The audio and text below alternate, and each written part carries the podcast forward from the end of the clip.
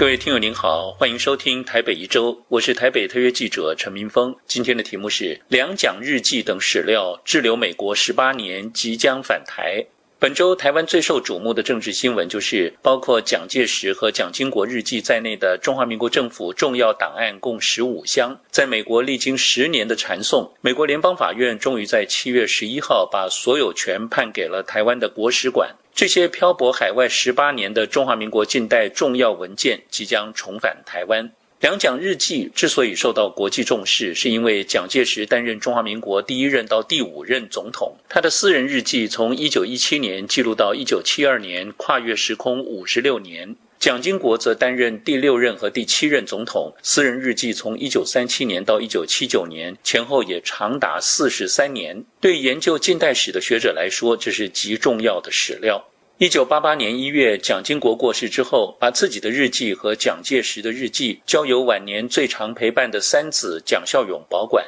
蒋孝勇过世之后，交给他的妻子蒋方智怡。随着台湾政治氛围不断转变，台独势力渐大，蒋方志怡在二零一五年把这些文件交由美国史丹福大学胡佛研究所保管，并授权提供两蒋日记的副本给有兴趣的学者研究。蒋方志怡后来和另外六位蒋家成员签署协议，把文件所有权移交给台湾的国史馆。但蒋经国最疼爱的长孙女蒋友梅主张两蒋日记应该保存在蒋家，而不是交给国史馆，使得两蒋文件所有权的合法性产生疑问。由于主张各不相同，强调自己从来没有拥有档案的史丹福大学胡佛研究所，于是，在二零一三年九月对文件所有权的主张者提起了民事诉讼。这场民事官司，十五位蒋家成员跟中华民国政府历经十年传送之后，陆续跟国史馆和解，转移文件的个人所有权。蒋友梅也在今年五月成为最后一位达成协议的蒋家成员。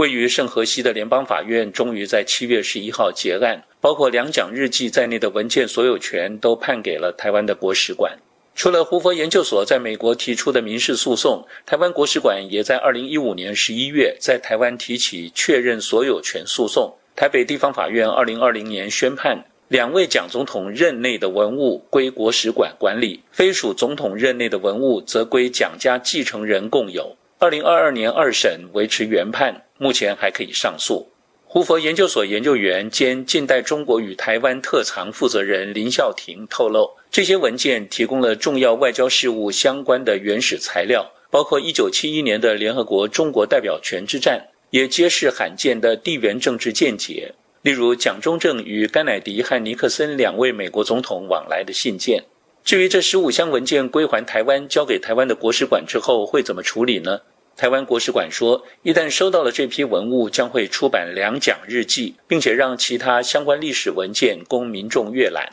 台湾国史馆馆长陈怡生则表示，已经派人到美国清点文物，下半年就可以运回台湾。其中，蒋介石日记在一九四八年到一九五四年担任第一任总统六年的内容，预计今年十月底会先出版。台湾媒体分析指出，蒋家后代当初不愿意把文件交给国史馆，宁可交由史丹福大学胡佛研究所保管，可能是因为多年来台湾放任台独人士破坏慈湖陵寝，各地蒋介石铜像遭到迁移或破坏，政府以转型正义之名行羞辱中国近代历史重要领袖之实，看在蒋家后人的眼里，因此难以认同日记由台湾国史馆保管。台湾的中央研究院近代史研究所退休副研究员张淑雅表示，台湾常年将蒋介石扁平化，从早期的民族救星变成白色恐怖的屠夫，其实两者都不是。如果台湾出版两蒋日记，将能够让大众看到真正的蒋介石面貌。以上台北一周今天的题目是两蒋日记等史料滞留美国十八年即将返台。我是台北特约记者陈明峰，感谢收听。